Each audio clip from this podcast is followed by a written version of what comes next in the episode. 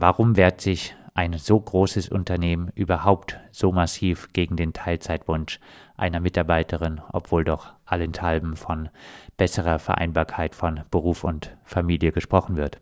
kann man nur spekulieren. Es gibt natürlich einige Vermutungen. Vorweg vielleicht nochmal Eurogate. Es ging hier um Eurogate in Hamburg, aber es ist in Hamburg und in den bremischen Häfen, also ganz genau in Hamburg und Bremerhaven vertreten und eines der größten äh, europäischen Logistik- und Hafenunternehmen.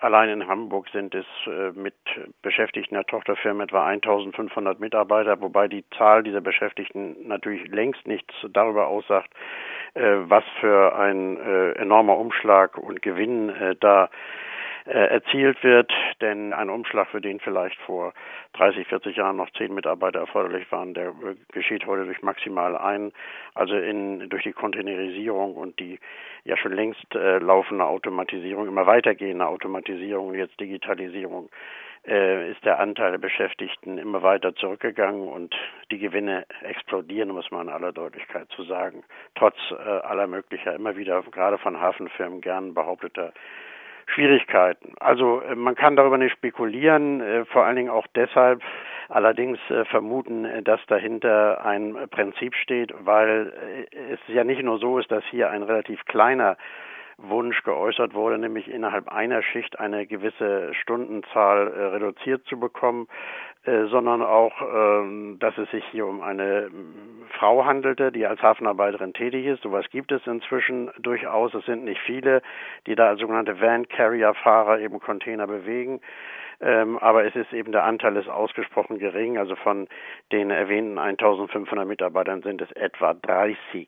30. Und von diesen 30 ist es dann eben eine, die da ihr Recht geltend gemacht hat. Und in der Tat ist es so, dass also auch andere Gerichte, zum Beispiel das Landesarbeitsgericht Köln vor einiger Zeit schon gesagt haben, dass das Teilzeit- und Befristungsgesetz gerade dafür da ist, die Vereinbarkeit von Beruf und Familie zu erleichtern. Das hat aber weder die Firma Eurogate interessiert, noch auch die erste Instanz, das Arbeitsgericht Hamburg, muss man dazu einfach mal sagen.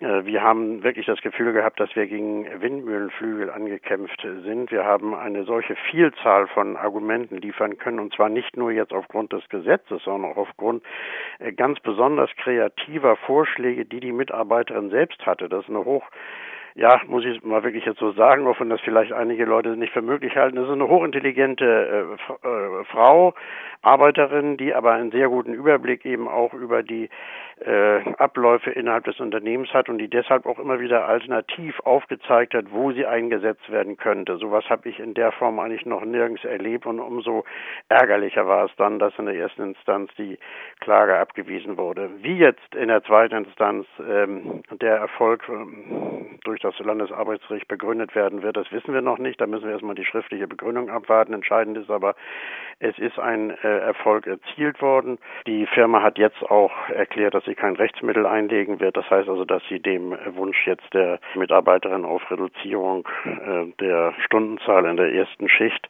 in der sogenannten Frühschicht, äh, entsprechen wird.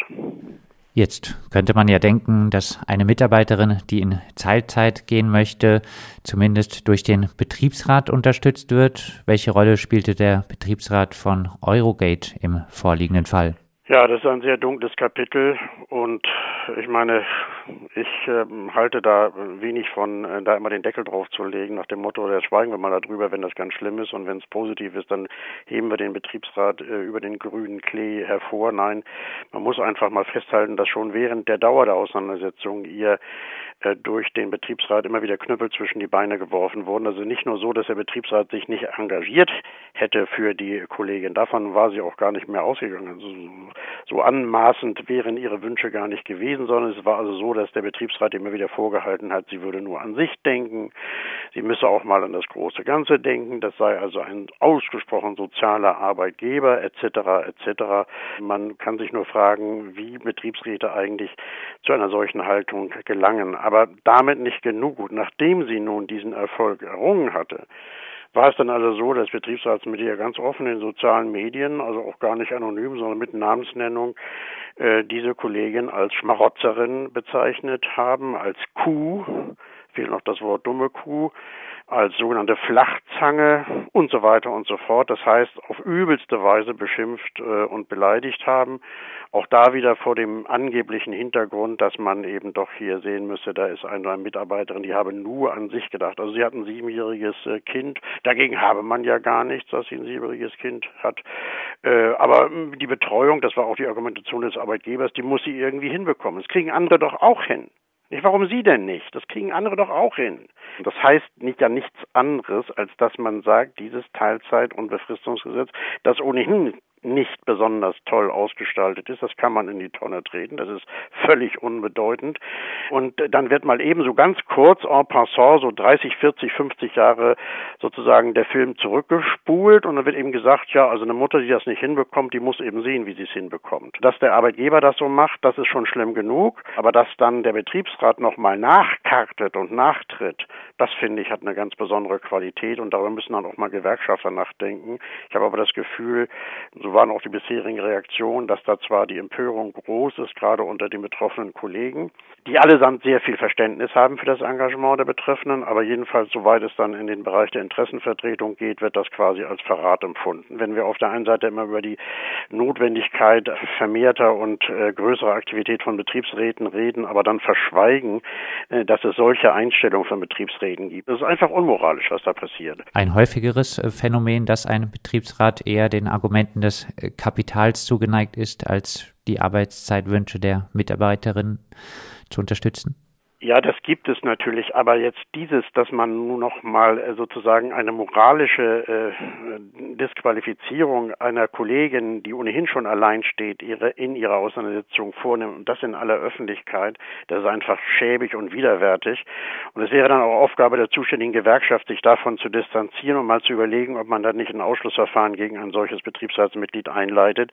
Die Betroffene hätte äh, vielleicht auch die Möglichkeit, das zu initiieren. Sie hat ja als Einzelne da keine Möglichkeiten, aber sie könnte äh, auch andere ansprechen. Aber ich kann sie voll äh, verstehen, dass sie ähm, nun mit den Nerven eigentlich erstmal so fertig war und sich auf ihre konkrete Situation konzentrieren möchte, dass sie diese Auseinandersetzung scheut. Aber das, umso wichtiger ist es dann eben, dass die Gewerkschaften sich da engagieren. Ich habe aber das Gefühl, dass von Seiten der Gewerkschaften, damit ist natürlich jetzt nicht die Betriebsgruppen gemeint, sondern dann die äh, verantwortlichen hauptamtlichen Sekretäre, dass die eben letztlich, das ist ja immer dieses Argument, auf Zusammenarbeit mit den Betriebsräten angewiesen sind und dann halt selber kuschen. Das heißt, die Leute machen im Prinzip, was sie wollen.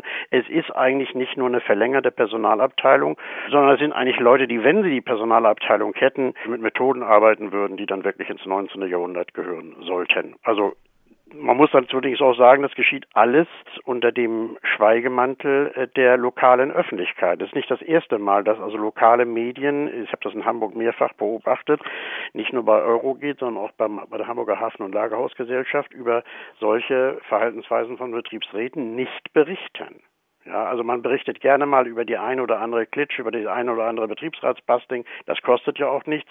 Aber dass man also dann über solche Betriebsräte und solche Unternehmen berichtet, äh, das ist sehr schwierig. In Hamburg vor allem deshalb, weil alles, was im Hafen passiert, mehr oder weniger eine heilige Veranstaltung ist. Über Hafenfirmen berichtet man nicht äh, kritisch.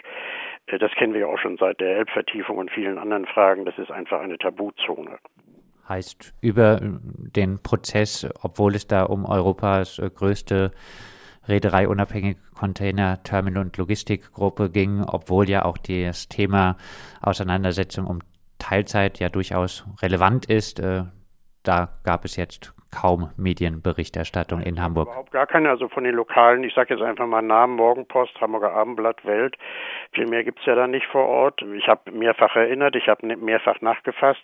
Es wundert mich aber nicht. Wir haben eine ähnliche Art der Reaktion gehabt bei dem Tod eines äh, Containerbrückenfahrers, der einen Herzinfarkt erlitten hatte, oben auf der äh, Kanzel für über 45 Meter über dem Erdboden und wo dann halt der Arzt später gesagt hat, also der hätte da gar nicht raufgedurft. Offenbar habe man ihn gar nicht regelmäßig richtig untersucht. Da war es dann so, dass die Witwe Ansprüche geltend machte und Statt dass die Firma auf dieses äh, Ansinnen der Witwe eingegangen ist, haben dann Geschäftsleitung und Betriebsrat gemeinsam einen Brief unterschrieben und sich darüber beschwert, wie unverschämt doch dieses Ansinnen der Witwe sei. Man täte ja schon so viel und man habe auch wegen dieses Unfalls jetzt irgendwie 20.000 Euro gezahlt und sie solle sich damit äh, bitte zufrieden geben. Äh, wenn sie das nicht tun würde, dann müsse man davon ausgehen, dass künftig sowas überhaupt nicht mehr bezahlt wird. Also wer dann nicht nett und lieb ist, der muss dann eben als verantwortlich dafür zeichnen, dass in anderen Fällen sowas gar nicht mehr geschieht. Wir haben eine Pressekonferenz gemacht, da waren zwei äh, lokale äh, Vertreter dabei von der lokalen Presse, die aber dann plötzlich unisono uns anriefen und sagten, nein, sie wollen lieber doch nicht berichten. Aber das Hamburger Abendblatt hat dann ja, nur eine Woche später ganzseitig einen riesigen Bericht gemacht mit einem super überdimensionalen Foto, Überschrift der schönste Arbeitsplatz Hamburgs. Und das war ein Containerbrückenfahrer. Ja, wem dazu noch was einfällt, ist die Tabuzone Hafenunternehmen. Punkt aus, fertig. Und wenn ein Unternehmen das weiß, dass es tabuisiert wird, dann kann man sich jedenfalls nicht darüber beschweren, dass das Unternehmen sozusagen das Maximum dessen aus den Beschäftigten herausholt, was es meint herausholen zu können. Aber dass Betriebsräte sich dahinter verstecken und sogar noch darüber hinaus dann Beschäftigte diffamieren, das ist durch nichts mehr zu rechtfertigen, durch gar nichts. Welche Bedeutung hat das jetzige Urteil für Eurogate und die Arbeit im Hafen? Ja, Sie haben immer das als äh, Minitekel an die Wand gemalt, dass dann auch andere kämen, die sich darauf berufen würden. Das ist nicht ganz falsch, aber interessant ist eben, es gibt eine ganze Reihe äh, von äh, Betroffenen, die das gerne machen würden, aber die schlicht und ergreifend Angst haben. Und es kann sein, dass sich das jetzt anders darstellt, dass jetzt auch weitere versuchen werden, dieses äh, durchzusetzen.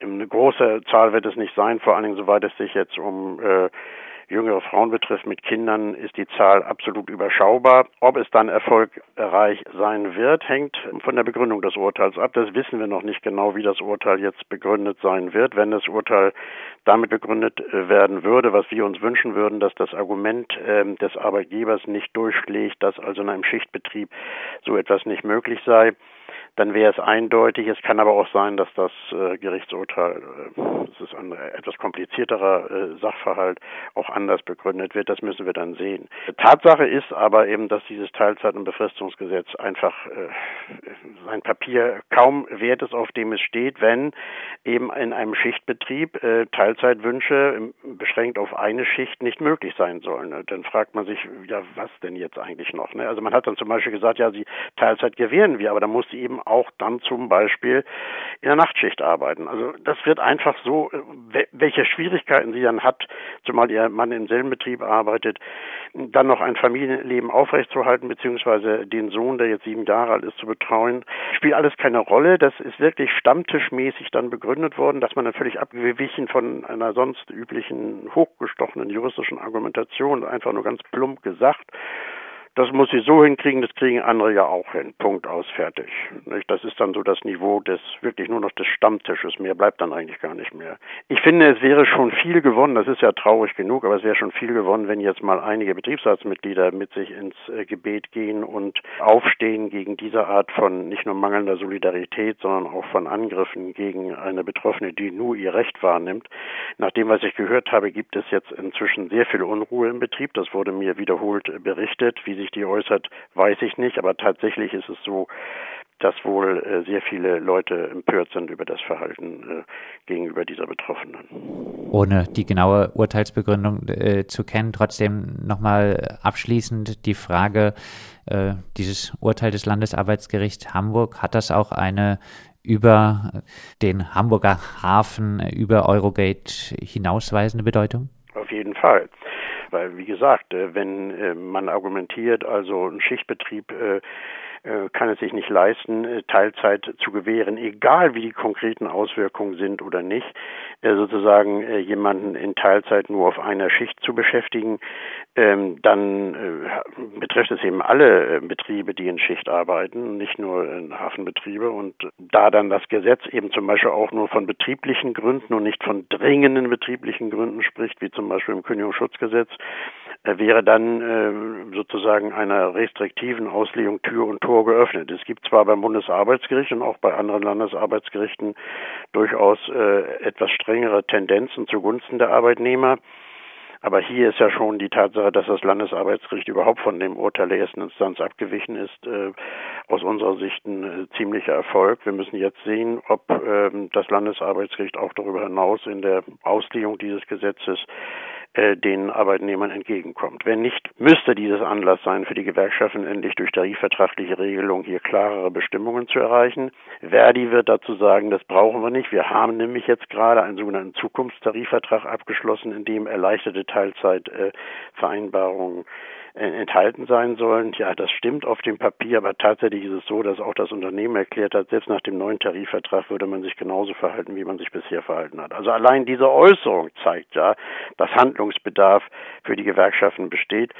Aber wenn sich Gewerkschaften durch derartige Betriebsräte sozusagen äh, aus den Betrieben, ich will mal vorsichtig formulieren, herausdrängen lassen. Da unterstelle ich einfach mal, dass die Gewerkschaften kein Interesse an solchen Verhaltensweisen haben.